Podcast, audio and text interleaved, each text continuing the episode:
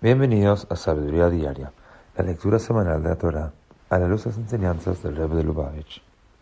En la sexta lectura de la Parashá de Vayetze, aprendemos cómo Jacob huyó en secreto de Aram con su familia y rebaños, temiendo que su posesivo suegro se lo impida hacer.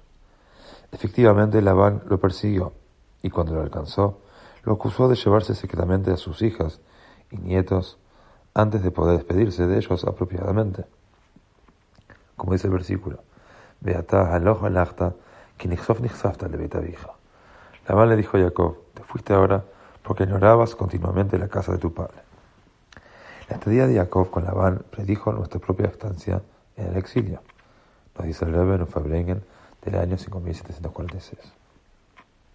Así como Jacob estaba lejos de su casa física e inmerso en un ambiente que se oponía a la espiritualidad, nuestro exilio comprende tanto una diáspora física como, y más importante, la oscuridad espiritual del mundo no redimido.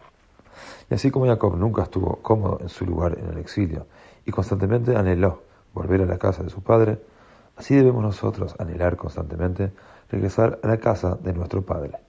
No importa cuán exitosos seamos en cumplir con nuestra misión divina en el exilio, nunca debemos sentirnos en casa estando en él. Cuando consideramos por cuánto tiempo ha continuado el exilio, podemos sentir erróneamente que nuestro anhelo no ha dado ningún fruto. Sin embargo, la verdad es que cuanto más nos damos cuenta lo que significa nuestro exilio espiritual, tanto más intensifica nuestro anhelo por la redención mesiánica, lo que a su vez acelera la redención.